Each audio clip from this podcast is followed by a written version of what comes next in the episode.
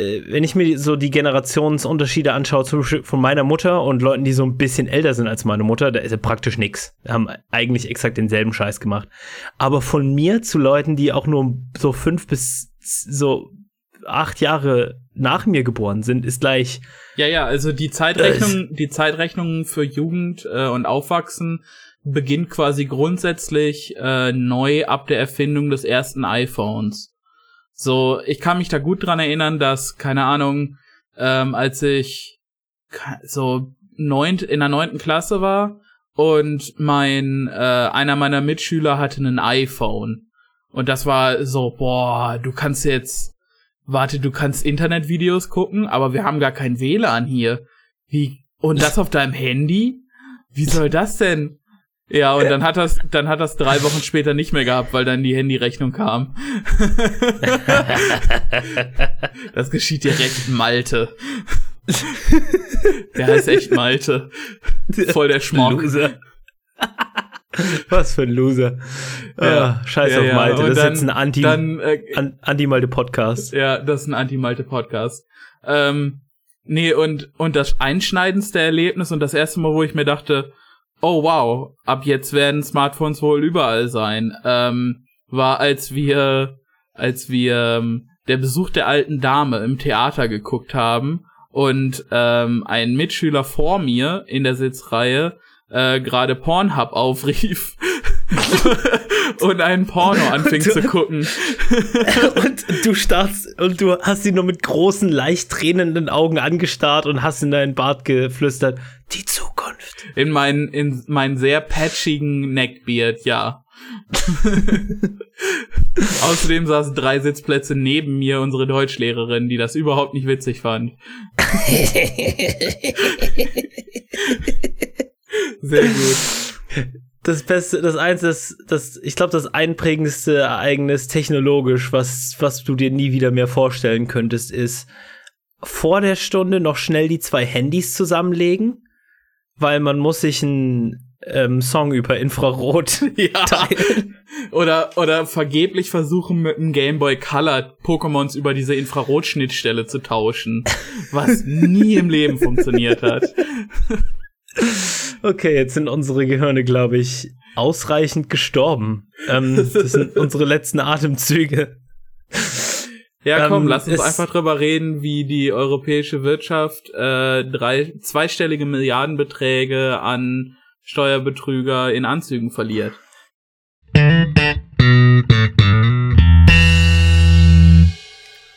Oh, cool. Das klingt ja fast, als wäre es Hölle, Hölle, Hölle ein Podcast darüber, warum alles irgendwie Hölle ist. Ja, ja doch. äh, heute sind wir wieder zu zweit da. Ähm, diesmal bin ich aber wieder back back. Äh, jeder Kettenschreck. Ja. Ähm, Magnus ist aber nicht da. ähm, und Paul ist wie immer der Fels in der Brandung dieses Podcasts. Äh, Ach ja, ich werde niemals uns weiterhin sterben. mit den Brain Melting Takes.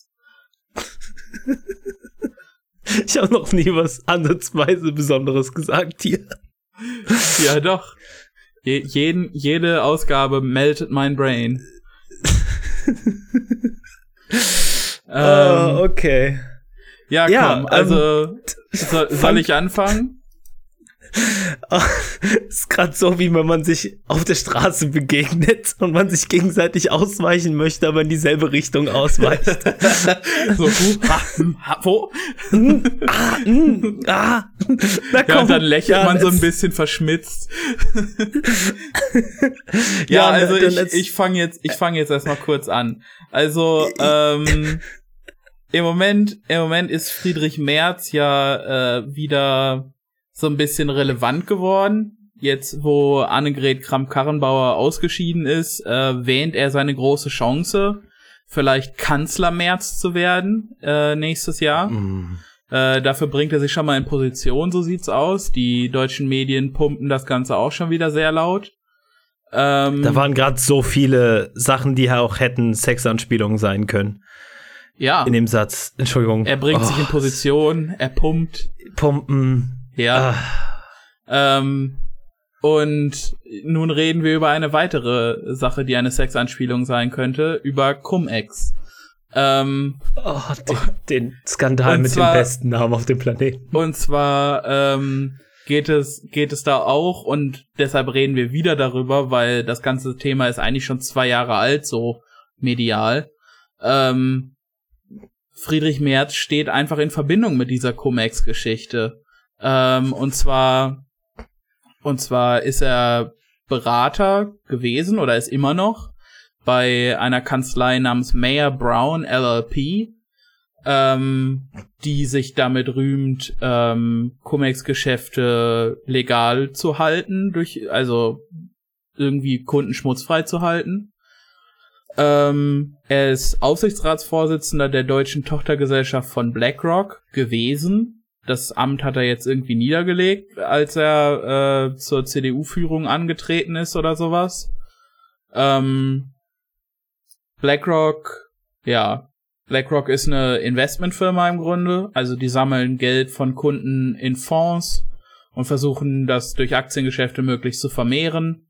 Ähm, dabei äh, muss man dabei sagen, BlackRock ist eins der größten Unternehmen äh, dieser Art. 2018 hatten die ein Anlagevolumen von 6,3 Billionen Dollar. Wir reden hier von den deutschen Billionen, glaube ich. Ähm, alles das andere würde wenig Sinn machen, denn ähm, in dem Zeitartikel dazu heißt es, das sei das doppelte, ähm, das doppelte GDP von Deutschland, so ungefähr. Ähm, oh, okay.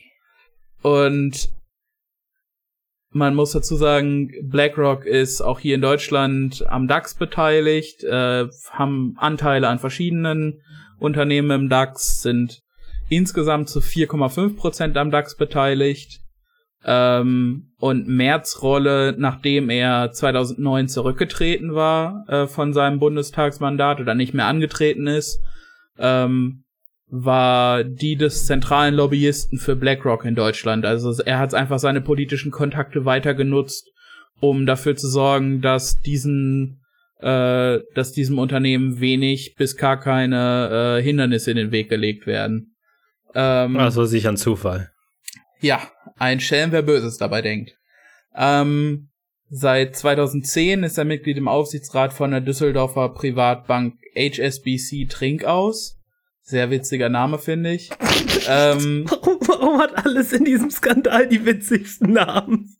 Ja, Trinkaus. ähm, jedenfalls ist diese Privatbank in Cum-Ex-Geschäfte verwickelt und auch, wie eben schon erwähnt, die Kanzlei Mayer Brown ist in ähm, ist in Cum-Ex-Geschäfte verwickelt. Also die Frage, die sich dann natürlich stellt, ist, was ist Cum-Ex?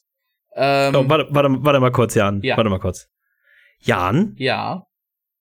Was ist überhaupt ein Comex? Also. Da. Al Comex. Also, Paul. Ein Comex, äh, so nennt man das eigentlich nicht. Dieses, das ist eigentlich ein, eine Art Verfahren, ähm, Steuerrückzahlungen ähm, zu bekommen, mehrfach zu bekommen, die man selber gar nicht geleistet hat. Also man leistet die quasi einmal ähm, und bekommt die dann aber doppelt zurück oder dreifach zurück. Äh, je nachdem, wie man das halt aufsetzt. Ähm, wir werden zwei Zeitartikel, einmal zum März äh, in BlackRock und, und den anderen Unternehmen, die ich eben genannt habe, ähm, in, die, äh, in die Beschreibung packen. Ähm, und dann noch einen zweiten Artikel ähm, wo es um dieses Cum-Ex-Dingen im Insgesamten geht. Die Artikel sind zwei Jahre alt, aber immer noch sehr relevant. Da wird das alles nochmal im Detail aufgedröselt und nochmal einzelne größere Player in dieser Geschichte genannt. Ähm, kurze Eckdaten dazu. Man schätzt, dass 55,2 Millionen Euro an europäischen äh, Steuergeldern an diese Geschichte verloren gegangen sind.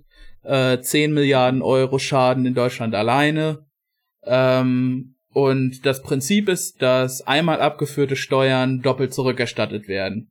Ähm, das wird dabei, das wird dadurch gemacht, dass man geschickt quasi um den Tag der Dividendenausschüttung eines einer Aktie ähm, diese Aktie geschickt vorher und nachher in eine Runde verkauft und so quasi ähm, zwei Steuerbescheide, ähm, die man dann jeweils zurückbekommt, diese Steuern, ähm, erzeugt. Das klingt sehr kompliziert und das ist auch sehr kompliziert, finde ich persönlich. Es ist halt dazu ja, ich gemacht. Ich verstehe es auch nicht.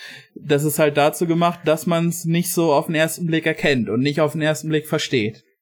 Ähm, und in diesem Artikel, den wir verlinken werden, ist auch noch mal ein kleines Erklärvideo und verschiedene Grafiken, wo man sich das noch mal angucken kann.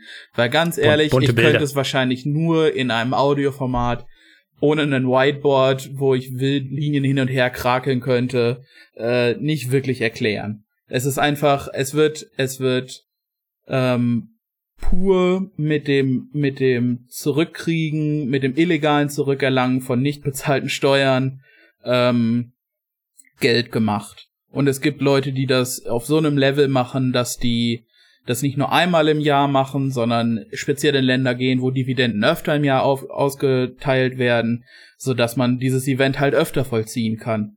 Ähm, und das ist alles, alles einfach sehr, sehr böse und sehr, sehr böswillig und abseits jedweder, jedweder Moral.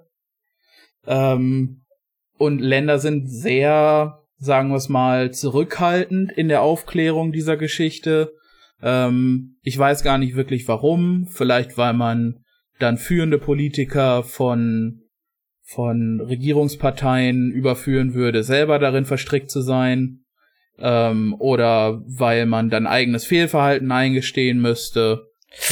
Oh, mm, mm, mm, Ja. mm, mm, mm. Also nicht mit mir. Ja. Ähm, jüngst war jetzt auch äh, Olaf Scholz von der SPD äh, in diese ganze Geschichte verwickelt.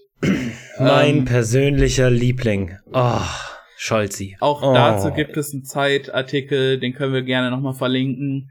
Ähm, und zwar geht's da im Grunde darum, dass sich ähm, Scholz in seiner Zeit als Oberbürgermeister in Hamburg ähm, mit einer Bank namens MM Warburg äh, oder mit, mit Leuten einer Bank äh, namens MM Warburg getroffen haben soll, die äh, angeblich in die äh, Cum-Ex-Geschäfte verwickelt gewesen sein soll und ungefähr 100 Millionen, mehrere hundert Millionen Euro Steuergelder ergaunert haben soll. Ähm, und es gab dann halt eine kleine Anfrage der, der Opposition, welche Partei weiß ich gerade nicht ganz genau. Und da kam halt äh, als Antwort zurück, dass man sich nicht mit den Leuten getroffen habe. Und man hat aber nachweisen können, weil Olaf Scholz das so gesagt hat, ähm, dass er sich sehr wohl mit den Leuten getroffen hat. Und jetzt ist natürlich die SPD ziemlich in der Klemme in äh, Hamburg. Ja, und in Umfragewerten sind sie sogar immer noch stärkste Kraft. Ja, es ist keine Ahnung. Ham, ich weiß Ham- nicht, ich weiß nicht, was in Hamburg. Hamburg passieren muss, äh, dass die SPD nicht mehr gewählt wird. Muss muss man erst, keine Ahnung, äh, muss man erst Helmut Schmidt exhumieren und und äh, keine Ahnung, Experimente an seiner Leiche machen oder also wirklich. Ich weiß nicht, ich, es gibt keine vernünftige Erklärung, warum die SPD in Hamburg so stark ist. Also wahrscheinlich gibt's eine, aber mir fällt keine ein. Naja, Ähm. die SPD in Hamburg ist halt auch die ganzen Konservativen und Wahnsinnigen, die ganzen Establishment-Wichser, die Reichen und Ja, Beschissenen wählen halt in Hamburg SPD. Ja, also muss man dazu auch sagen, die Hamburger SPD ist eine der konservativsten SPDs, wenn nicht die konservativste SPD, äh, Hm, die es hm. so im ganzen weiten Land gibt, weil äh, wenn man sich anguckt, wie äh, wie Regierungen mit SPD-Beteiligung in Hamburg zum Beispiel die Polizei managen äh, Ja. und die als Ja. als im Grunde Waffe gegen politische Opposition einsetzen. Ähm, Ha. Ha. Jan, komisch. Normalerweise, historisch betrachtet, hat die SPD doch noch nie Polizeimittel dazu verwendet, um äh, Protestbewegungen gewalttätig niederzuschlagen. Das, ja, finde ich auch ganz komisch. Das ist so völlig out of character für die. Ja, Olaf Scholz ist wirklich überhaupt nicht einer von vielen. Ja, komisch. Also wir reden hier speziell über die ähm, äh, G20-Protestbewegung im 2017, äh, glaube ich, äh, ja, richtig, richtig scheiße und Olaf Scholz äh, ist, das hat er, ja.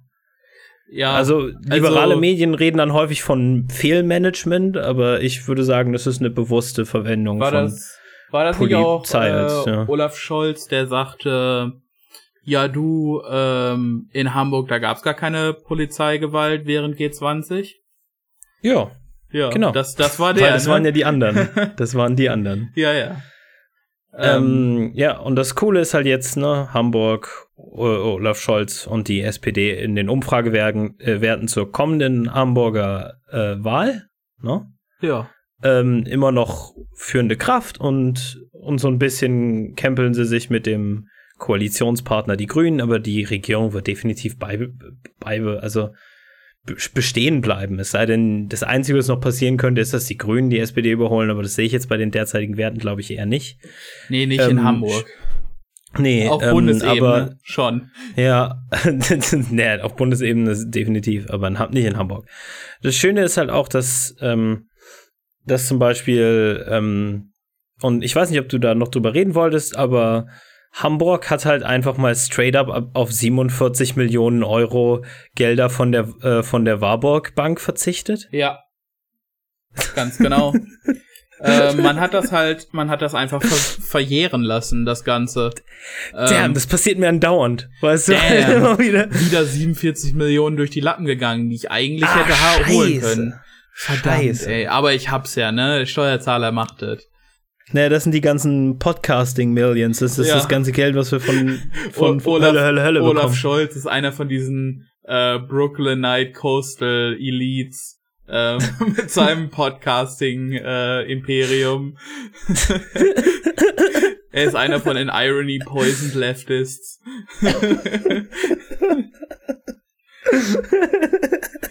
Nein, nein, seien, seien wir mal, seien wir mal äh, ernst hier in der Sache. Also, wenn Olaf Scholz ein Podcast wäre, wäre er definitiv Pod Save America. Ähm, ich würde sagen, sogar noch konservativer, mein Dude. Olaf, Olaf Scholz ist wirklich ganz schön schlimm. Ähm, ich habe mir jetzt so ein bisschen leider durchgelesen dazu, wie man rechtlich äh, belangt werden kann in Deutschland, wegen halt Aussagen über Menschen. Und stellt sich heraus, dass es, also öffentlichen Menschen, Menschen öffentlichen Interesses. Stellt sich heraus, da könnten wir ganz schön gevögelt sein, wenn wir irgendwann mal ansatzweise Zuhörer bekommen. ähm, ja, ach, keine Ahnung, äh, da müssen wir halt alles ironisch machen, ne? Genau. Dann ist ähm, äh, äh, Olaf Scholz ist ein ironischer zurücktreten in Minecraft. ach Gott, ja, ach, Scheiß auf Libel Laws. Ja. okay, red weiter. 47 Millionen. Ja, also man hat sich 47 Millionen durch die Lappen gehen lassen. Ähm, tja, warum weiß niemand so wirklich. Äh, die ja, ich meine, du musst dann einen Brief so schreiben und. Ja, das Briefpapier kostet ja auch einiges. Da muss man schon mal Kosten gegen Nutzen äh, musst aufrechnen. rausgehen, ja, zum ja. Briefkasten Hinterher reinstecken. noch einen Sachbearbeiter, der das bezahlt. Ah, ja, also ich weiß nicht, ob sich das lohnt für nur 47 Millionen. Wer hat die Zeit? Wer hat die Zeit? Ja, keiner. Ain't nobody got time for that. Ja. Ja, also ich könnte jetzt hier noch so ein paar Zahlen runterrattern, aber es wäre im Grunde ein bisschen zu trocken für die ganze Scheiße. Ähm, wichtig, wichtig ist äh, zu sehen, dass März ähm, im öffentlichen im öffentlichen Auge und von vielen Medien als dieser Wirtschaftsexperte äh, stilisiert wird und das äh, treibt er ja auch selber an. Ähm, Im ja. Grunde ist er aber äh, von allen Leuten, die jetzt für den nächsten Kanzler ähm, gehandelt werden, eigentlich leider A der realistischste und B äh, der schlimmste, weil er halt auch der schlimmste neoliberale, neokonservative Dude ist den die CDU gerade aufwarten kann, so. Ja, und vor allen Dingen halt auch dieses, ähm, natürlich im ne neoliberalen Sinne, wie dann in der Öffentlichkeit Wirtschaft definiert wird und in der Wirtschaft sich auskennen, erfolgreich sein definiert wird. Aber halt, unser Problem besteht darin, dass irgendwie gefühlt 90 Prozent unserer Wirtschaft daraus besteht, äh, dass irgendwelche alten weißen Psychopathen sich gegenseitig Zahlen zuschmeißen und unglaubliche, unglaubliche Gewinne machen mit Sachen, die nichts sind, die nicht existieren. Ähm, anstatt dass man tatsächlich produktiv wirtschaftet, Leuten hilft, dass die Wirtschaft irgendwie ansatzweise daran orientiert ist, das Leben von Menschen zu verbessern. Ähm, er ist das Ausmaß von all dem, was unglaublich falsch läuft. Und ähm, ihn dann immer zu preisen als jemand, der sich, der uns helfen kann, weil er sich auskennt, ist unglaublich ironisch, weil er ist, er ist schuld. Leute, Leute wie er sind, sind exakt die Menschen, wegen denen wir keine tollen Sachen haben können. Ja, definitiv. Also, ähm, ich glaube, viele Leute unterliegen halt ähm, mehr aus Unwissen, ähm, weil über sowas eigentlich nie geredet wird. In der Schule lernt man das einfach auch nicht, ähm, dass äh, einen Staatshaushalt führen und Staatswirtschaft führen nicht genauso funktioniert wie ein wie einen normalen äh, Personenhaushalt führen. Ähm, ja. Schulden funktionieren anders ähm, und wie die Bundesregierung holt sich zum Beispiel richtig einen auf die schwarze Null runter und das wäre sicherlich ja. für einen Privathaushalt äh, eine super Sache, wenn man einfach keine Schulden macht und genauso viel ausgibt, wie man einnimmt. Aber ähm, ja, zu welchen Kosten zum Beispiel der, im Bundeshaushalt diese schwarze Null erreicht wird, ähm, ist halt, also es ist halt klar, dass, dass da an Ecken gespart wird, an denen nicht gespart werden sollte. Austerity ja, Politics finden auch in Deutschland statt, nicht nur in Griechenland zum Beispiel. Vor allen Dingen, es macht ja nicht mal, und ich meine, ich bin antikapitalistisch, bla bla bla, aber halt, es macht nicht mal im sozialdemokratischen, kapitalistischen äh, Logik Sinn.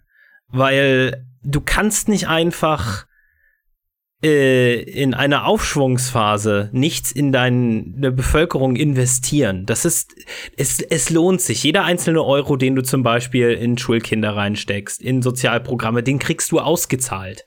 Das ist ein kaltes, das ist eine kalte Rechnung, die du dabei äh, führen kannst, aber es funktioniert. Das ist nicht einfach verschwendetes Geld. Ein Sozialstaat hat auch einen kühlen, kalkulierten, kapitalistischen Sinn. Deswegen kann ja nur Sozialdemokratie funktionieren innerhalb dieses Systems.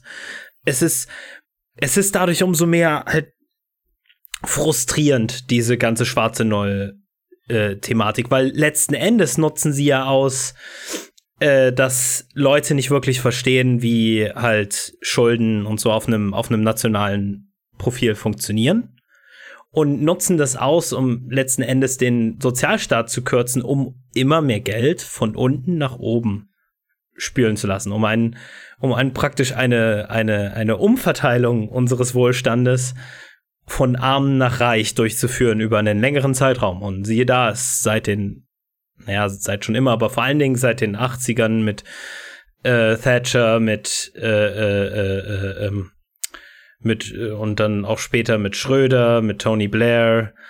Ja, äh, und mit, auch mit amerikanischen Politikern wie Reagan. Genau, Reagan und, und auch, genau.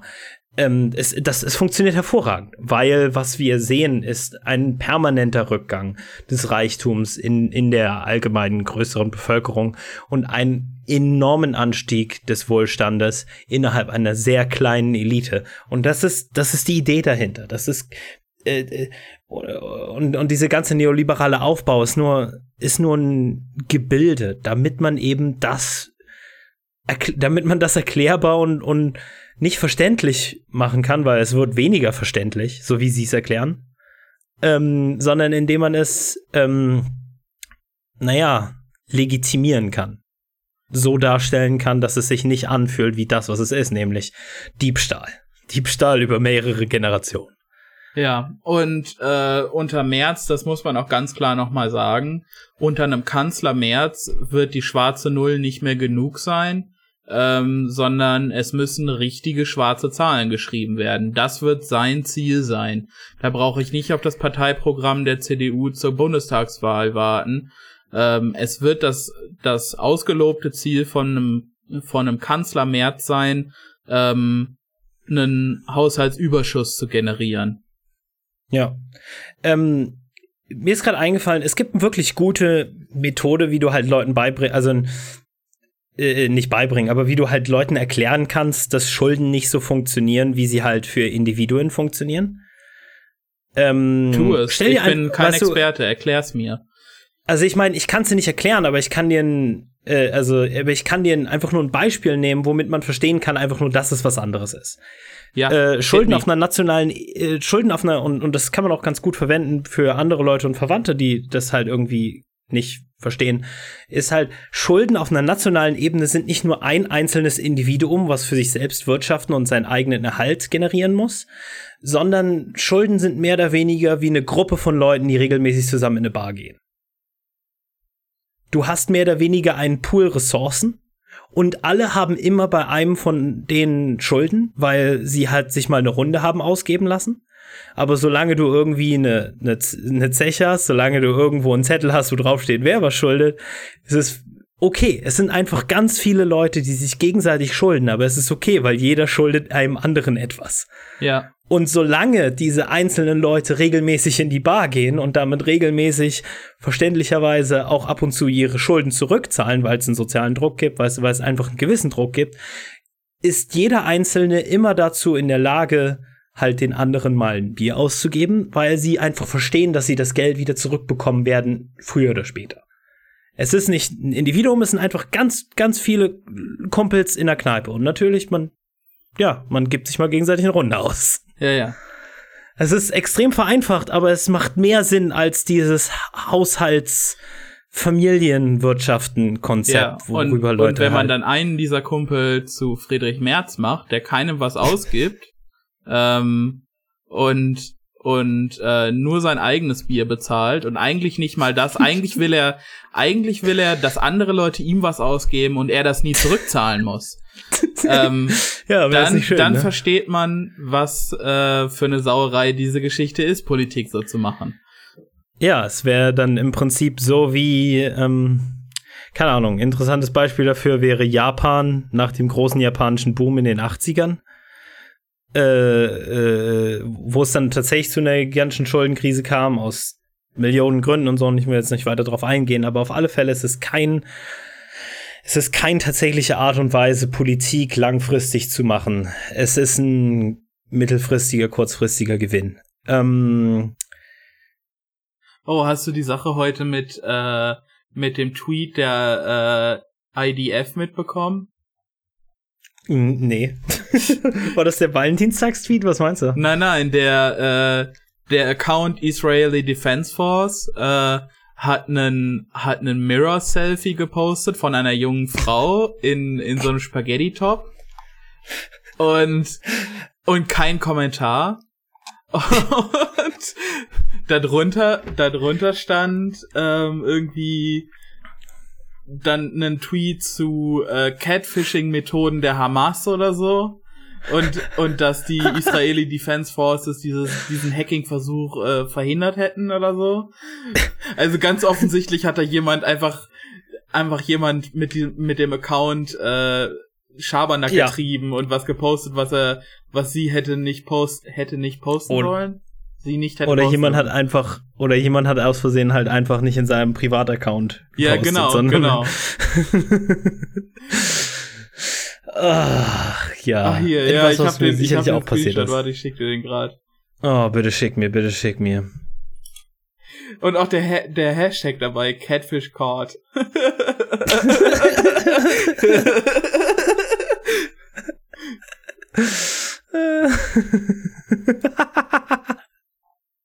Ach, der, ja, der, genau.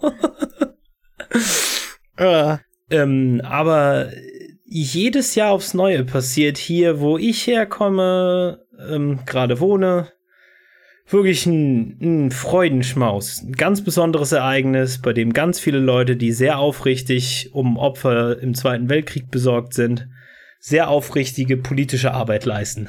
Ja, also von links ähm, wie rechts, da bleibt kein Auge trocken. Ähm, jeder hat was richtig. zu feiern, im Grunde.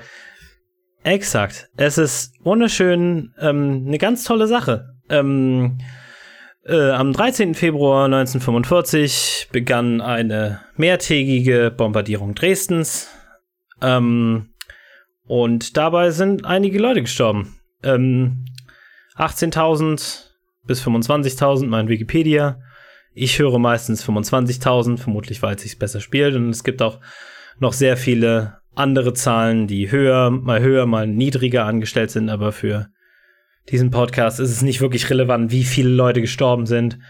Ich glaube, man kann erstmal zusammenfassen, dass es ein wirklich trauriges Ereignis ist. Ein, was halt in einer Kriegssituation passiert. Und was auch gleichzeitig verhindert werden kann.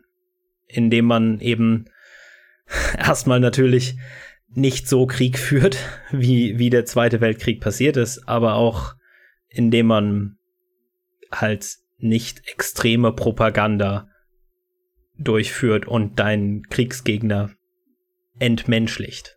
Auch die zivile Bevölkerung darin.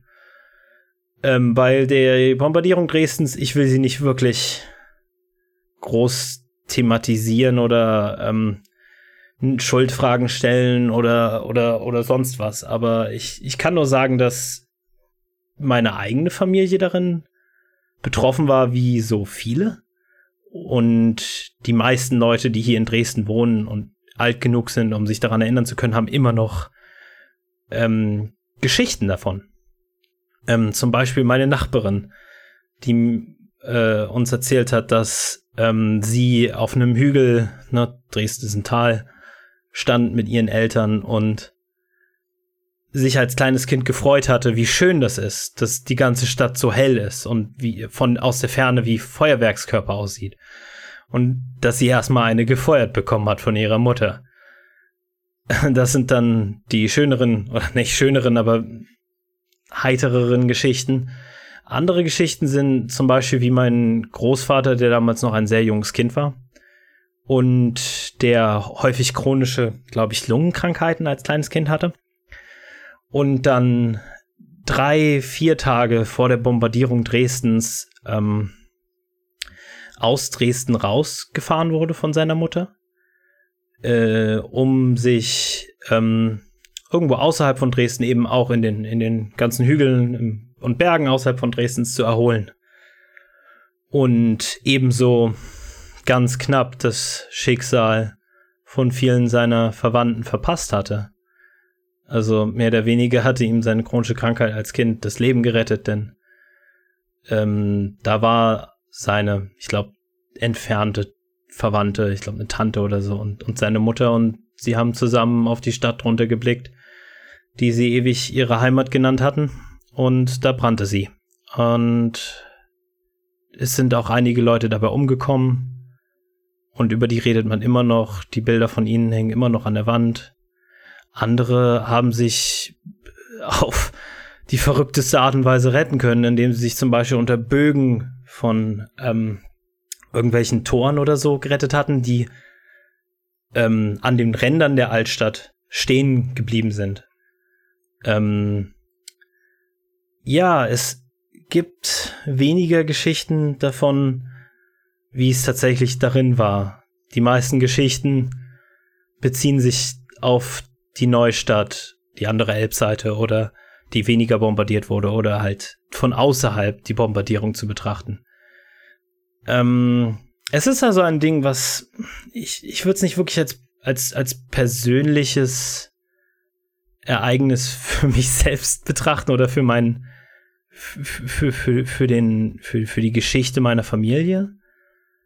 Aber es ist, es ist definitiv fest in der Erinnerungskultur der Region. Und es sorgt jährlich für, für dasselbe Leid, für die, für die, für die, dieses Wiederaufspielen ähm, von, von den Ereignissen ähm, der Bombardierung Dresdens, das, das, flutet das Ganze auch wieder raus. Und ich kenn, kann mich auch meiner Kindheit auch daran erinnern, dass man in der Klasse zum Beispiel Überlebende aus Dresden äh, in, in der Schule hatte und die haben darüber geredet. Und ähm, die Bombardierung Dresdens war ein zentrales auch Element in meinem Schulunterricht, was, ben, was benutzt wurde, um um, äh, äh, um Diskussionen, äh, diskutieren, debattieren zu unterrichten, weil es eben so ein aufgeladenes Thema war und immer noch ist. Also es, es ist schwierig für mich darüber zu reden, ähm, ohne halt so ein bisschen lokal zu werden dabei. Und ich komme, also ich komme nicht mal persönlich aus Dresden, äh, sondern aus Brandenburg. Aber ähm, ja, das Ding ist, dass ähm, in vielen Leuten aus, aus, aus meinem Umfeld hat die Dresdner Bombardierung schon immer halt seit der Jugend spätestens, seitdem man sich politisch auseinandergesetzt hat, immer für mehr Verachtung gesorgt auf einer politischen Ebene, weil wir hatten hier vor allen Dingen in den 2000ern und 90ern ein gigantisches Nazi-Problem und Spoiler, wir haben es immer noch. Ja. es ist nur ein, jetzt ein anders ausgestaltetes.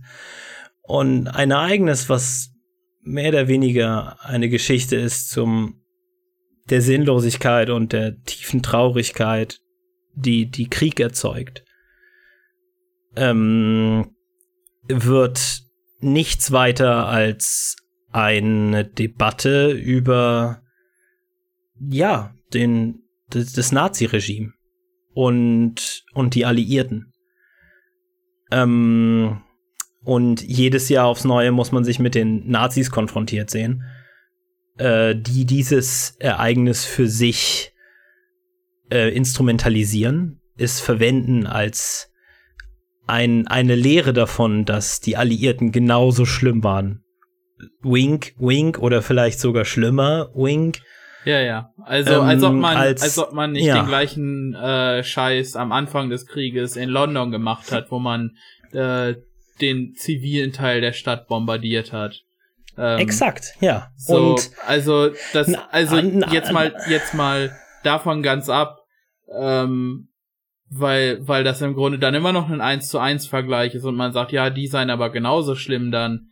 Ja, nee, gleichzeitig haben die, gleichzeitig haben die Briten aber nicht den Holocaust angefangen.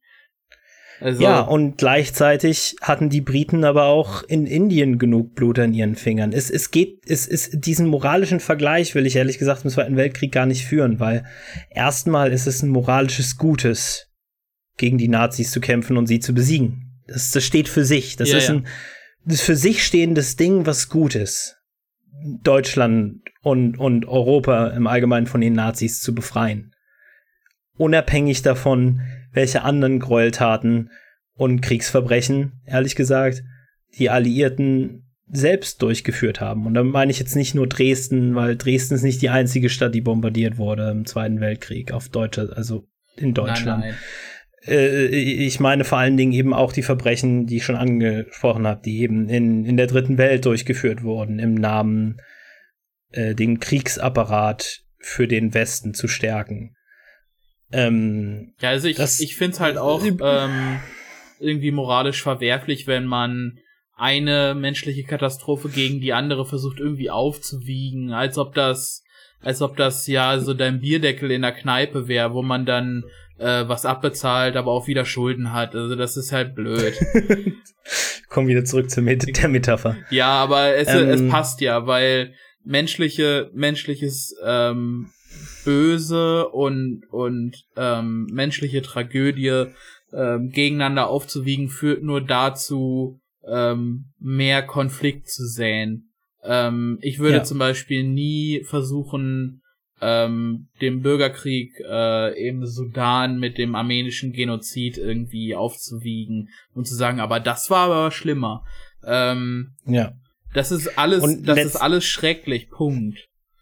Eben. Und letztendlich ist es ähm, ja dann erstmal frustrierend natürlich, wenn Nazis das verwenden, um, um sich persönlich zu bereichern, wenn Konservative jährlich halt Reden führen, in denen sie zum Beispiel Opferlisten des Zweiten Weltkriegs mit 4000 Opfern aufzählen. Und siehe mal da, auf derselben Liste sind Leute, die in KZs gestorben sind und Nazis. Verrückt.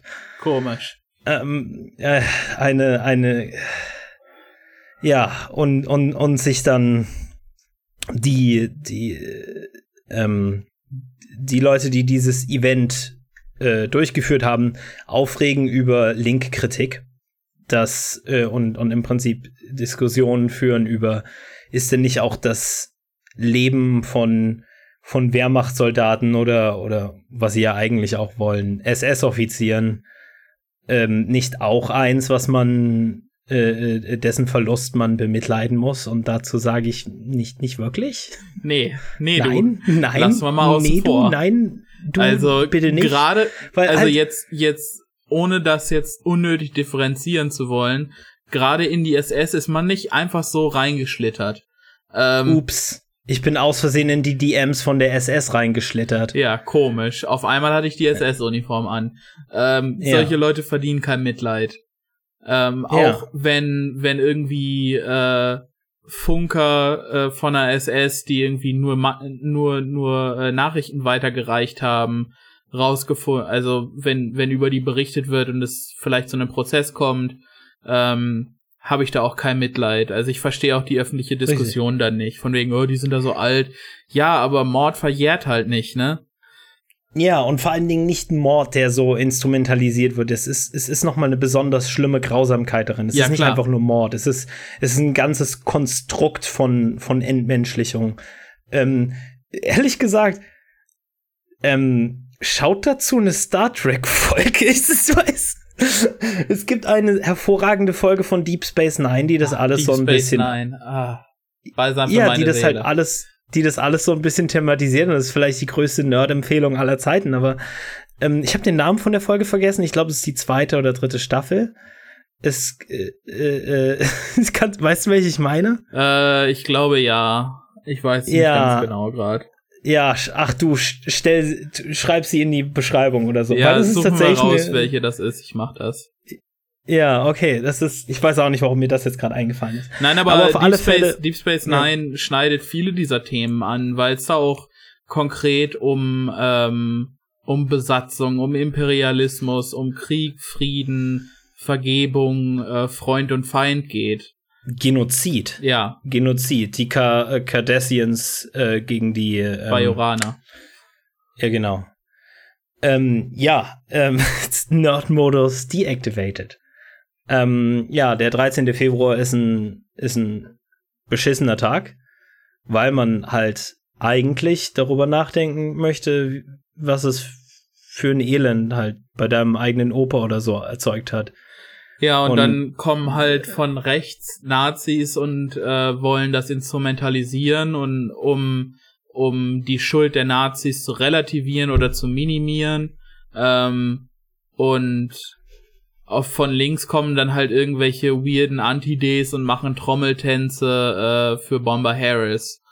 So. Genau, und das ist das andere Ding. Weißt du, halt, okay, weißt du, in meiner Jugend und, und bis vor kurzem habe ich ähnliche Witze auch gemacht, nicht wirklich Bombe Harris, aber ähm, es gibt eine Art und Weise, wie du, wenn du hier in der Region wohnst und umgeben bist von Nazis, irgendwie halt ironisch gegen deren Trauer vorgehen möchtest, weil das die einzige Möglichkeit ist, in der du häufig halt damit umgehen kannst, dass das alles Nazi äh, verharmlosende Penner sind. Ähm, und, und unabhängig davon, dass halt eben Leute wie ich halt durchaus in ihrem eigenen Familienhintergrund halt solche Geschichten haben. Ähm, aber es hilft so ein bisschen, weil wenn du so unglaublich in der Unterzahl bist und wirklich es gibt nur dich und die anderen drei Punker-Kids im Stadtpark, dann tut's gut. Es fühlt sich gut an, einen Witz über die Bombardierung Dresdens zu machen. Aber weil wir wissen, weil wir doch trotzdem, wie, wie unter, weißt du, wir wissen als Menschen, die auch Betroffene in ihren Familien haben, dass es nicht wirklich was Witziges ist, sondern wir, ähm, wir verstehen, dass es unsere Art und Weise ist, damit umzugehen, eben, dass wir in einer, in, in einem Landstrich voller Wahnsinniger wohnen.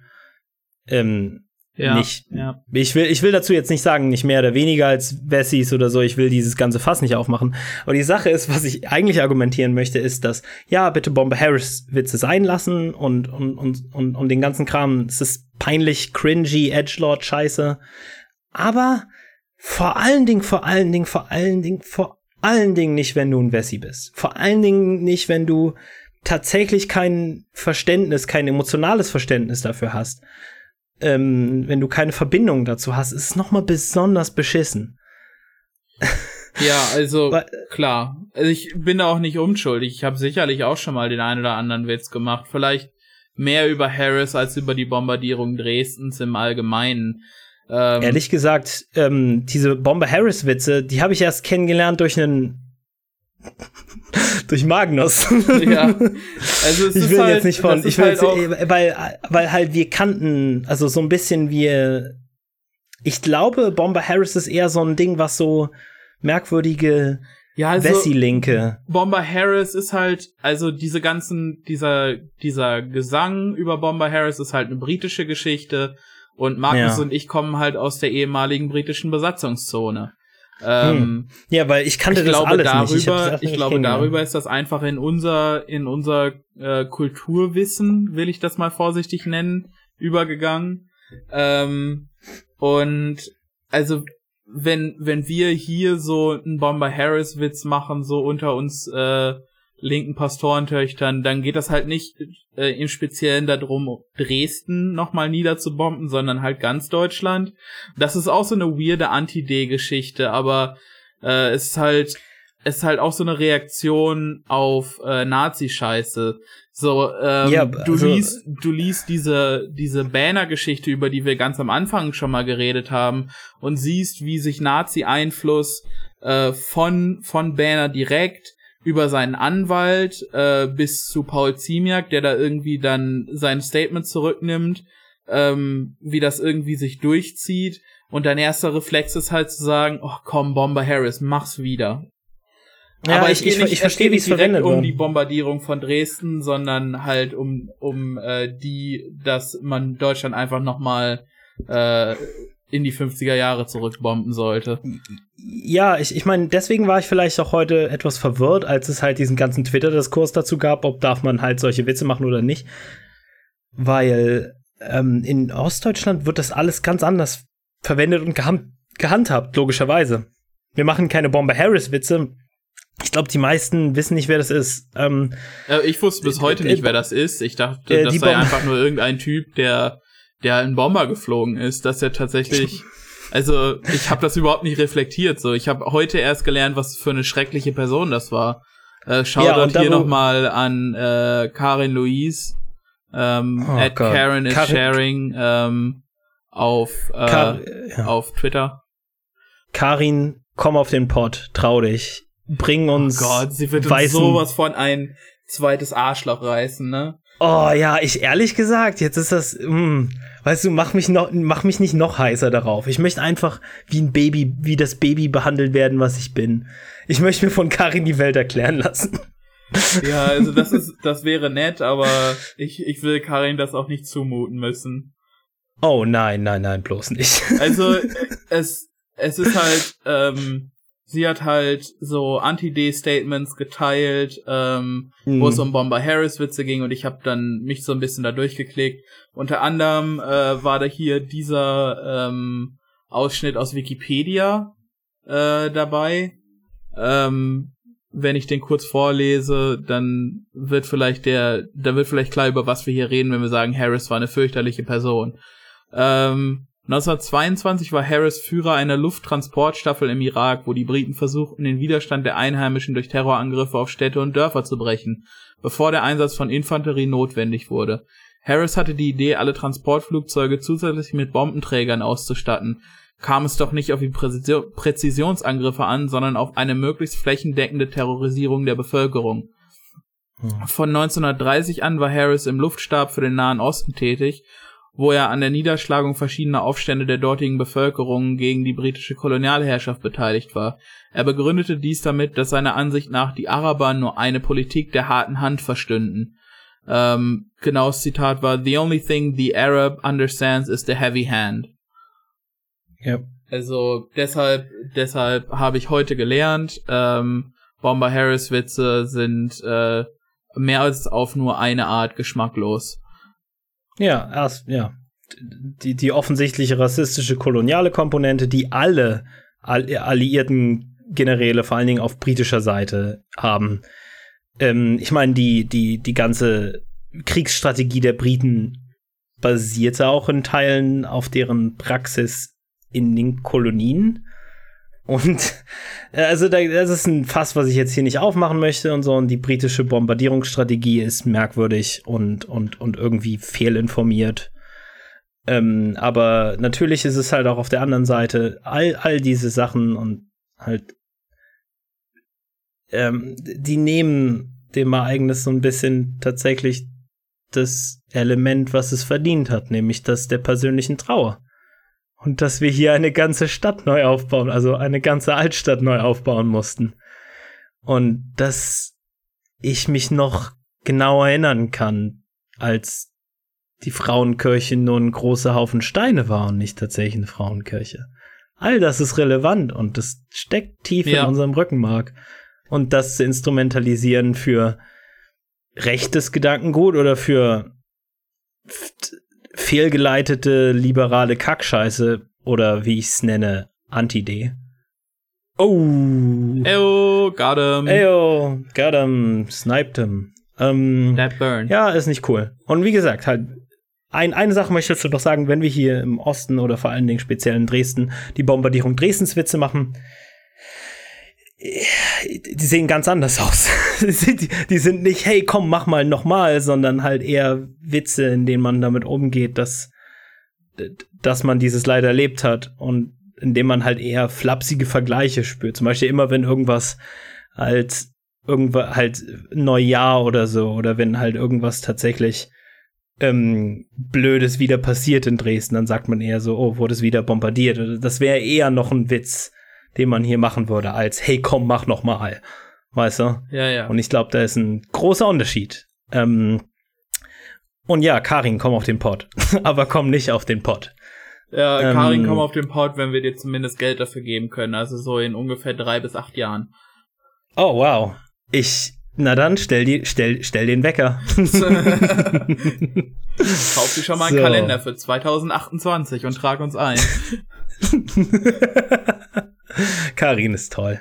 Ja. Ähm, so, Jan, ähm, dieser bisschen emotional ehrlichere Teil von mir, weil wie gesagt, ich habe keine, ich, ich wollte nicht wirklich tatsächlich darüber reden, wie, wie direkt die Debatte ist, sondern nur, wie man sich damit fühlt, wenn man hierher kommt.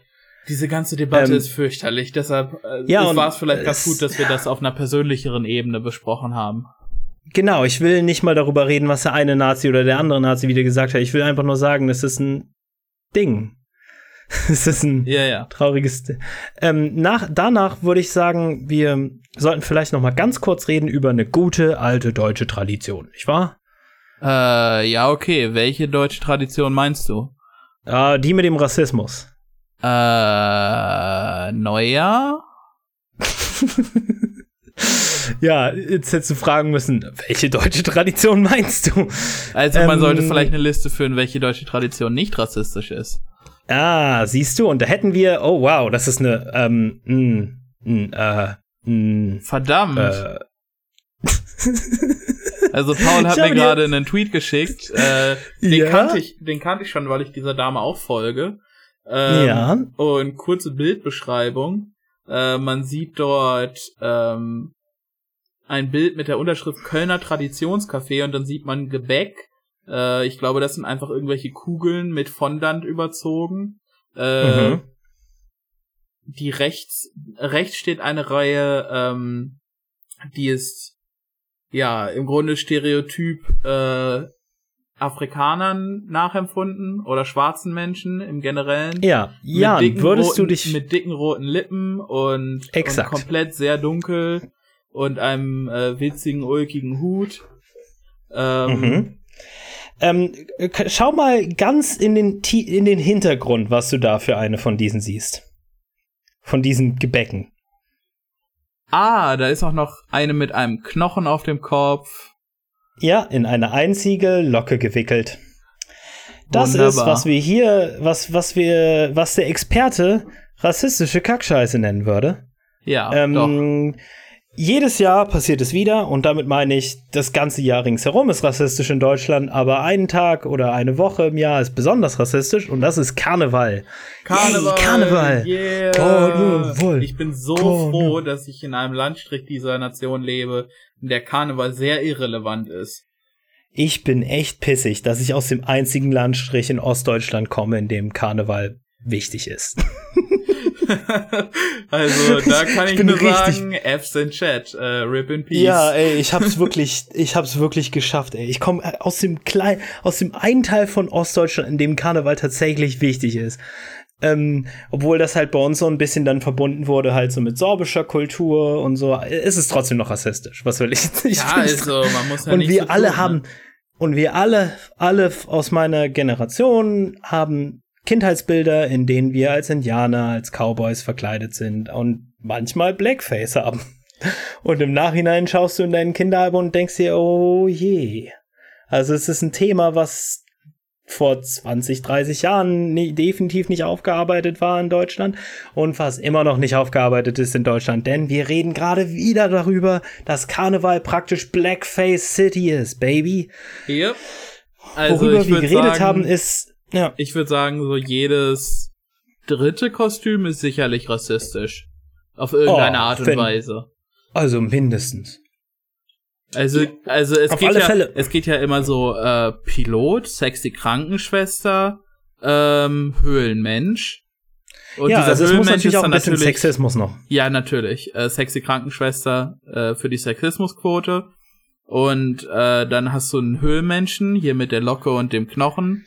Ähm, zum Beispiel auch sexy, äh, immer wieder beliebt für dieses, für diese Karnevalssaison und jede Karnevalssaison. Ähm, was, was hast du noch? Dann natürlich irgendwie riesige Afro-Perücken, äh, wo Leute sich Ja. dann irgendwie noch schwarz anmalen müssen ähm, und dann, keine Ahnung, äh, irgendwie als, als Afro-Disco-Mensch gehen oder äh, nondeskripte äh, Rasterperücke, wo Leute dann die ganze Zeit so komisch äh, nachäffen, wie, wie Leute aus Jamaika reden oder Exakt, zumindest das- das- probieren. Das Schlimmste ist immer der Knochen in eine Haarlocke gewickelt, der Speer und das Schild. Ja, mit ja. irgendwie Mit dem, Leo Blätter. mit dem Leoparden äh. Fellersatz. Ja, richtig. Ähm, und äh, diese, äh, dieses Bild, auf das wir hier angespielt hatten vorhin, ähm, das aus der Kölner Traditionsbäckerei, das dem Kölner Traditionscafé, einem von denen, ähm, was erstmal fucking Blackface Muffins gemacht hat oder was auch immer das ist. Man kann die, Ähm, man kann die Leute ja kurz beim Namen nennen. Diese werden nämlich erwähnt. Äh, das ist das äh, Café Confiserie Fromme. Ähm, Genau, Kaffee, Kaffee Konfisserie Fromme. Das Lustigste daran ist, dass die auch eine Stellungnahme dazu gemacht haben und die Stellungnahme ist der witzigste Scheiß auf Oh, dem warte, Planeten. warte, warte, lass mich raten. Äh, es gibt einen harten Double Down. Oh ja. Oh ja. Fuck yeah. Ähm, We do love to see it. Gib mir den Double Down. Straight in my veins, baby. Ah. ah, ich suche es gerade noch mal. Ähm, bei Gregor Fromme, Inhaber der Konditorei Fromme, war der Schwall an Kritik am Freitagnachmittag noch nicht angekommen. Auf Anfrage des Kölner Stadtanzeigers erklärten sie nur, dass das umstrittene Gebäck in der Aus Auslage lustige Karnevalsköpfe heißt. Und mindestens seit den 60ern Tradition ist. Na dann. Ja, dann kann es natürlich nicht rassistisch sein, wenn es Tradition ist. Wenn man Seit schon seit den 50, 60ern. weißt du, 10 Jahre das machen, noch rassistisch. 50 Jahre das machen, Tradition. Also noch ist dieser Podcast rassistisch, aber wenn der 50 Jahre lang ist, Ja, wenn wir es 50 Oh. Jahre lang gemacht haben, dürfen wir auch das N-Wort sagen, weil ist Tradition, ne? Tradition. Das wollen, was wollen wir machen? Können wir, wir müssen es aber auch einmal in der ersten Folge gesagt haben. Nur das ist Ja, Tradition. Super. Warte, ich schneide das Damn. noch rein. Okay. Lustige Karnevalsköpfe heißt es. Wir garnieren es zu Karneval so aus, wie in der Vergangenheit viele Karnevalskostüme gestaltet waren. Es gäbe auch Clowns und asiatisch dekoriertes Backwerk. Oha, wir sind auch rassistisch gegen Asiaten, nicht nur gegen Schwarze. wir Siehst sind ja Multikulti sind wir hier. Und, und deren Equal Verteidigung zu den, Racism. ja, und die Verteidigung zu den Lippen ist, die Lippen seien auf allen Köpfen die gleichen. Super. Okay, wir haben keine rassistischen Gedanken dahinter. Uns besuchen viele People of Color und Asiaten. Um sich über eure Scheiße lustig zu machen, nehme ich an. Und bislang sind keine Beschwerden an uns herangetragen worden. nee, jeder macht nur stumm schockiert ein Foto und schickt seiner Verwandtschaft. Exakt. Wir das Gebäck ist eine Tradition, aber ob man die in dieser Art so beibehalten muss, kann man ja noch einmal überlegen. Ah! Okay, soll ich dir was sagen? Und jetzt kommt die perfekte, das perfekte. Sie sind, sie können keine Rassisten sein. Oh sie Gott. können keine Rassisten sein. Weil ja. der Cousin des äh, angeheirateten Onkel der Familie eine Schwarze geheiratet hat? Ach Jan, du denkst, das wäre fast eine gute Ausrede im Vergleich zu dem, was jetzt oh kommt. Gott, nein! Die Konditorei, die seit 1893 besteht, sei laut Fromme in den 30er Jahren dafür bekannt gewesen, kein Führerbild aufgehängt zu haben und dadurch Oh, Ärger auf sich ha, zu ziehen. Kein Führerbild. Kein Bild Ja, von und Hitler. dadurch- das ist ja richtiger, Dadurch haben sie auch Ärger auf sich gezogen. das ist ja Antifaschismus ist das. Als nächstes Darauf- wollen sie mir erzählen, dass sie die gottverdammten Brüder und äh, dass sie die gottverdammten Geschwister Scholl aufgenommen haben oder was? da, weißt du, das Ja, die dieser, weißt du, das ist dieser deutsche Narrativ vom Widerstand, ne? Immer wenn du irgendwen fragst, was haben deine Großeltern oder Urgroßeltern im Krieg gemacht? Äh, ja, weiß ich nicht, aber die waren nicht so typische Nazis, sie sind nicht so, weißt du, die sind nur mitgelaufen oder ja, die wussten Also von ich nix. kann dir sagen, in Äh, meiner, in, in, in, ich, ich, ich kann dir ehrlich sa sagen, in meiner Verwandtschaft, ich will da jetzt keinen konkreten nennen, gibt es, glaube ich, zwei SS-Offiziere und einige Nazis. Ja, du, ähm, in meiner, in meiner Familie ähm, väterlicherseits gibt's auch einige NSDAP-Mitglieder. Ähm, die Ausreden dazu habe ich mir alle angehört. Einige Genau. davon glaube ich mehr als andere. Ähm, Es So gab da zum auch. Beispiel einen Kaufmann, der, äh, von dem mein Vater sagte, ja, man müsse damals, äh, man hätte damals NSDAP-Mitglied sein müssen, weil sonst hätte man nicht mehr weiter äh, quasi Kaufmann sein können. Ja, die gute alte, ich konnte nur dadurch meine Arbeit behalten. Ja, ja. Jan, ich also- will das noch ein bisschen weiterführen. Aber ähm, weißt du, das Führerbild, ja, weißt du, diese, äh, diese d- scheiß Dynamik von, äh, ja, okay, aber äh, wir waren alle im Widerstand, so, ne? Jeder, jeder Ja. zweite scheiß, scheiß äh, Typ, den du auf Twitter fragst, was seine Ur Urgroßeltern gemacht haben, sagt irgendwas von wegen Widerstand. Das kann Ja, ja, ja. statistisch schon mal nicht geklappt haben. nee, nicht wirklich. ähm, äh, ja, auf alle Fälle, darauf ist Herr Becker auch sehr stolz, dass er das Führerbild nicht aufgehängt hat und dadurch Ärger auf sich gezogen hat. Oha. Sein ein, eines Zitat ist noch, was ich auch ganz süß finde, ist. Manche, des, manche der Diskussionen und Argumente heute erschließen sich mir nicht, aber ich werde es mir mal angucken. Oh, das ist auch wieder dieser typische Liberalo-Mindset, weißt du? Du kommst denen mit handfesten, konkreten und faktenbasierten äh, Argumenten und äh, hörst und und du zeigst dem Stimmen von Betroffenen und schilderst sehr abgeklärt, warum das, was er tut, falsch ist. Und dann kommt dieses Liberalo-Mindset von wegen Diskussionskultur und so. Und dann sagt man, dann sagt dieser Typ so ganz demokrat, äh, ga- ganz diplomatisch, äh, ja, okay, also ich überleg mir das mal und vielleicht übernehme ich das. Nein, Ähm, du, du Übrigens, hast die, das, akzeptier es einfach. halt dein Maul, mach sowas nicht mehr. Ja, ähm, diese, diese Köpfe werden übrigens laut Fromme, dem Bäcker Rassismusexperten, ähm, nicht nur lustige Karnevalsköpfe genannt, er hat sie wohl schon selbst höflich umgenannt oder sowas. Denn du kennst auch den Begriff, ähm, ne? Mit ja, M. ja, M-Köpfe. Genau, richtig, M-Köpfe und ebenso Othello. Äh, Othello? Dumm. Mhm. Äh, ich kenne. Theat Theaterscheiß. Ja, ja, äh, Die, ein, die einzige schwarze äh, Figur in, in Shakespeare. Ja. Also nicht die einzige, es gibt noch aber in anderen im Stück Othello, aber was ich meine, Ja. ist die einzige schwarze Figur, die man halt, ähm, die immer wieder im Theater war und dementsprechend auch immer wieder in europäischer Geschichte ähm, äh, weiße Schauspieler dazu inspiriert gefühlt hat, sich einfach direkt Schulpolitur ins Gesicht zu kleistern. Nice. Ähm, ja, und natürlich gibt es auch einen, äh, gab es auch schon 2018 einen schönen Skandal wegen halt den frechen N-Wort-Cup. Äh, äh, das war ein Name für einen Verein.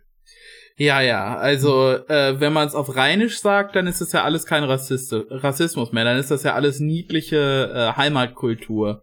Weißt du, wenn Ja, man wenn es wenn man's mit einem Kölner Dialekt sagt, dann ist das ja alles äh, ne? Alles Ähm, nicht mehr halb so Äh, schlimm. das, das Schönste, der, der ein, eine Tweet, der mir zu diesem Statement gefallen hat, ist in All Caps geschrieben von Erzähl mir nix.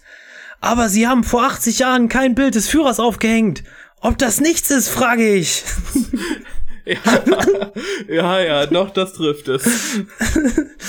Ein anderes Ding, ich schick dir noch, äh, ähm, also wir können es jetzt kurz fassen, ganz viel Rassismus rings um Karneval und bitte sprecht es auch direkt an, weil den ganzen Boomern geht das am Sack vorbei und ja, die Oha. mögen das auch. Ja, ja ne, äh, äh, äh, die mögen das halt auch, sich in dieser Unwissenheit zu baden. Ähm, ja, ich habe Jan gerade noch ein Bild geschickt von im Prinzip ähm, Pfannkuchen. Ja, die heißen Berliner Pfannkuchen. nennt man die Nein, Pfannkuchenschlampe. Im, im, im Rest, im Rest von Deutschland nennt man die äh, Krapfen zum Beispiel oder Berliner. Das sind, Berliner Ich sagen ich jetzt allerdings nicht- Pfannkuchen. das sind Pfannkuchen. Leck mich. Ähm, es sind Pfannkuchen. Brandenburger auch, wie man gerade merkt.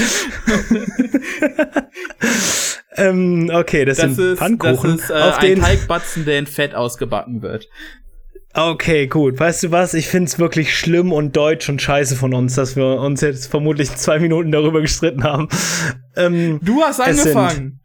ja, aber ich hab recht. Okay. Halt Maul.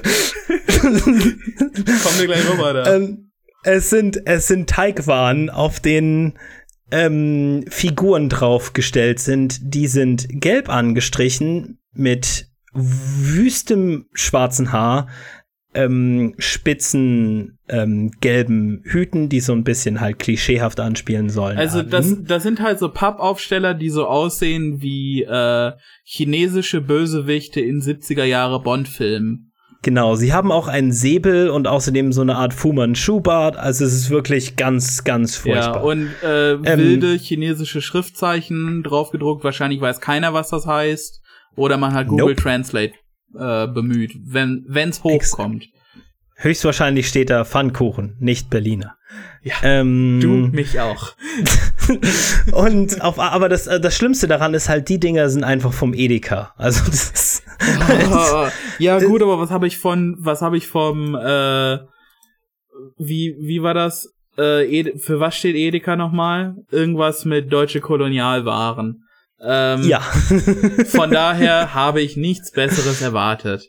aber dann wiederum, um mal fair zu sein zu den Monstern, das ist alles. Das ist, wie gesagt, nur, das sind nur ganz viele Beispiele, um so ein bisschen den Eindruck zu erzeugen und zu festigen, dass ja, Rassismus und diese spezielle Form von Rassismus ist überall in Deutschland jeden Tag und äh, ja, wir sind mehr oder weniger nur die letzten Ja, wir, wir, wir haben uns auch nie darüber Gedanken gemacht, weil wir nie irgendwie ansatzweise Leuten äh, mit äh, halt äh, äh, äh, POCs oder halt Leuten mit einem Hintergrund halt in Kolonialisierung halt irgendwie zugehört haben, wenn sie uns andauernd gesagt haben, dass es ziemlich scheiße ist. Ja, oder die Leute Ähm, haben von vornherein nichts gesagt, weil sie äh, ganz andere Probleme hatten, also viel größere Probleme hatten. Und jetzt, Ja, wo man jetzt, wo man langsam an dem Punkt angekommen ist, wo diese Leute genug emanzipiert sind in der deutschen Gesellschaft, dass sie sich trauen, diese Rassismen anzusprechen,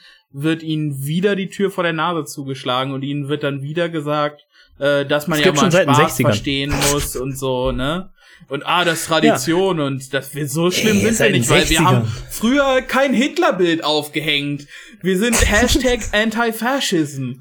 Was geht? Ja, und und und und äh, äh, die Sache ist halt auch, wenn ich sage, nicht ihnen zugehört, dann du hast recht, das ist alles ein großes Konstrukt von systematischer Gewalt, die gegen andersfarbige anders ethnische Menschen angewendet wird. Und natürlich ist das dann ein Prozess von, wir geben ihnen nicht mal die Fläche, wir geben ihnen keinen kleinen Finger, nicht mal weder materiell noch kulturell, in dem sie äußern könnten, dass, dass, dass all das nicht gerecht ist. Ich habe hier noch einen kleinen Link, den ich dir schicken möchte, Jan. Das kannst du dann alles schön in die Beschreibung packen. Oha, das, das ist eine Hammerbeschreibung. Er legt die Lesebrille zurecht, Freunde. Das ist wie heute noch 2020 ähm, mal ein Karnevalszug gestaltet wird. Oh, wie sagt mein portugiesischer Boss immer so gerne, Caralho. Das ist das universelle Fluchwort, habe ich gelernt. Okay, also was wir hier sehen, ist ein Umzugswagen, in dem ein, ach Gott, es ist ein weißer Mann äh, der auf einem, an einem Spieß hängt über einem Feuer und er wird von zwei, ähm, ja, ja, man hat Blackface-Klischee-Figuren. Ja, also das soll wohl Kannibalenstämme darstellen. Ähm, ja. Der eine hat natürlich auch wieder einen Knochen im Gesicht, einen Knochen im Haar. Ähm, mhm. Klassiker. Kann nie genug Knochen haben? Nie genug Knochen im Gesicht. Und natürlich das klassische Schild und den Speer und den äh, und, und, und den Rock aus äh, aus irgendwelchen Blättern oder so. Ja. Es ist wirklich, es ist es, er ist erbärmlich, es ist und, wirklich und peinlich. Man muss tut's dazu nicht, sagen, tut's einfach nicht. Man muss dazu sagen, dieses Gott. Bild scheint äh, von einem Karnevalsverein aus Bonn-Tannenbusch zu sein. Ähm, mm. Und ähm, wer schon mal den Rapper SSIO oder SIO gehört hat, wird wissen, ähm, dass Bonn Tannenbusch auch seine Ecke ist und dass er regelmäßig thematisiert, wie viele People of Color da leben. Jetzt nicht in einem Social Justice Sinne, sondern einfach, weil er da lebt mit seinen Kollegen. Und ähm, da wird den Leuten halt richtig schön der Rassismus ins Gesicht gerieben, ne? Mm. Geil. Ähm, toll, toll, toll. Deutschland war kein Kolonialstaat. Wir haben nicht etliche etliche, etliche tausend Menschen umgebracht. Mehr oder weniger, weil sie schwarz hatten und Sachen hatten, die wir haben wollten. Und dann haben wir nicht für ein Jahrhundert Leute, die andersfarbig sind, in diesem Land massakriert, systematisch verfolgt, umgebracht, klein gehalten und materiell immer auf der niedrigsten Flamme haben brennen lassen. Und all das nur dafür, dass jetzt Leute ansatzweise die Möglichkeit haben, um zu sagen, dass das nicht geil ist und stellt sich heraus, sie tun es immer noch. Ja. Das sind alles kleine, so, ich meine, das sind so kleine Rassismen, so kleine, nicht kleine, aber das sind so hier und da. Die, ja, also du siehst, du ähm, siehst die, die halt, einzelnen, ähm, ja. du siehst dann halt unter dem unter dem Furnier de, des aufgeklärt zivilisierten Europäers, beides in Anführungsstrichen, ähm, immer wieder sofort den Nazi hervorblicken, äh, wenn auch nur so ein bisschen Kritik an seiner Scheiße aufkommt. Und genau. weißt du, das ist, das ist so nichts, nichts äh, macht das deutlicher als diese alljährliche Scheiße mit Karneval. Ähm, ja, ja. Man, man denkt sich, ah, heute sind wir dann mal wieder richtig jeck und hauen mal richtig ein Witzchen raus. Und dann kommt aber einer und sagt, äh, Leute, das beleidigt mich aber zutiefst und verbreitet schädliche Vorurteile über mich. Ähm, und dann sagen die, ach komm, lass mal richtig schön jeck sein. So wild ist ja. das ja nicht. Und wenn du die dann aber, wenn du dann aber noch mal ein bisschen nachdrückst, ähm, und der öffentliche Druck da ein bisschen größer wird, dann kommt der rassistische Double Down, wie bei der, äh, wie bei dieser Konditorei. Im Ende behauptet man dann noch im Nazi-Widerstand, also im, im Widerstand gegen die Nazis gewesen zu sein. Also äh, watch out, ne? Jan? Ja. Ähm, äh, weißt du, was ich finde? Wir sollten, wir sollten so einen kleinen Guide geben. Ich sollte so einen kleinen Guide geben, all die vielen Kostüme und Charaktere, so nur kleine Ideen, als die man sich verkleiden kann, anstelle von halt einfach sich Schulpolitur ins Gesicht zu schmieren oder sich einen Fetz äh, auf, auf den Kopf zu äh, packen. Weißt du? Ja. Einfach nur so, ein, so einen kleinen Guide und, und, und damit können wir uns vielleicht auch so ein bisschen beenden. Eine Liste von Charakteren, als die man sich auch verkleiden kann, anstatt von Blackface. SpongeBob Schwammkopf. Patrick Star. Ähm, Thaddeus Tentakel. Mr. Krabs. Plankton. Karen, die Frau, Computerfrau von Plankton. Sandy Cheeks. Verkleidet man sich dann Mrs. wie der Chumbucket? Weil Karen Ähm, hat ja eigentlich keinen Körper. Karen hat diesen, ähm, hat, hat diesen äh, Bildschirm auf den, auf den Rädern. So wird Ach sie so, ja, ja, ja. ja. Ja. Okay, wo war ich gerade? Sandy Cheeks. Ah, Mrs. Puff. Perla Krabs, die Tochter von ähm, Mr. Krabs. Aha. Gary, die, die Schnecke. Ja. Patchy, der Pirat. Potty, der Papagei von Patchy, dem Piraten. Das ist ein schönes pa äh, Partnerkostüm. Ähm, David Hasselhoff aus dem ersten Spongebob-Film. ja, die französische Stimme, die ab und zu sowas sagt wie drei Minuten später. Ähm, ich weiß nicht, wie man sich als das verkleiden kann, Man kann, man kann ein Fernseherkostüm anfertigen, auf dem sowas zu äh, sehen ist. ja. Oh, Meerjungfrau Mann und Blaubarschbube. Nice. Der fliegende Holländer. Ah, König Neptun. Larry, der Hummer, glaube ich. Mm, Ja. Ja. Und natürlich Old Man Jenkins, der eine alte Mann, der auch mal kurz in der Folge vorkommt. Oh, weißt du wer auch noch? Der Typ, der immer sagt, meine Augen. ja. Und äh, Drecksackblase. Ähm, Oh ja, wir sind noch gar nicht bei den, ähm, bei den, oh, wir sind noch gar nicht bei den Gegnern gewesen von, von Meerjungfrau Mann und Blaubarschbube. Mantarochen. Ja. Ja, weißt du was? Und, und jetzt noch ein bisschen für die Experten. Man kann dann zum Beispiel Kombinationskostüme machen, wie zum Beispiel SpongeBob als Meerjungfrau Mann, Patrick als Blaubarschbube. Hm, Sandy, hm, mhm. Sandy Cheeks als äh, äh, sie hatte auch so eine Superhelden-Persona. Genau, sie hatten, es gab eine Folge, wo sie alle Superhelden waren. Ja. Okay, gut. Das, all all das sind interessante Ideen, wie man sich verkleiden Und das könnte ist an nur Halloween. SpongeBob. Es gibt noch Pokémon und Oh, Digimon ehrlich? und Warte mal kurz. Ja, stimmt, das waren alles nur Beispiele aus. Oh, okay, wow, ja. cool. Es SpongeBob hat wirklich all die wichtigen Charaktere, ist mir Ja. gerade aufgefallen. So popkulturell. Okay, äh, das war Hölle, Hölle, Hölle Cast, der Podcast darüber, warum alles eine, ähm, sich in einem Höllenzustand befindet. Ich bin Paul und ihr findet mich unter hat unterstrich recht, weil ich immer recht hab. Und ich bin Jan und ihr findet mich unter Young Patrick One mit äh, nur U beim Young, weil ich ein cooler Junge bin. Ähm, und ihr findet Magnus nicht in dieser Episode, aber unter at the real Magnus K äh, auf Twitter. Und außerdem irgendwo in Bielefeld. Lauert ihm auf. Ja, gelegentlich trinkt er eine Turbomate im äh, Potemkin. Shit, dude, jetzt haben wir ihn tatsächlich. Den Laden gibt's tatsächlich. Ich weiß nicht, ob er so häufig in Potemkin ist. Potemkin Naja, ist äh, eine sehr empfehlenswerte linke Kneipe. Ähm, wenn Nazis uns da aufsuchen wollen, ähm, seid auf der Hut. Ihr werdet wahrscheinlich von einer Überzahl von Antifas erwartet. Cool. Okay, das war ganz schön viel sinnlos. Diese Folge war eine Folge. Ciao. Tschüssi.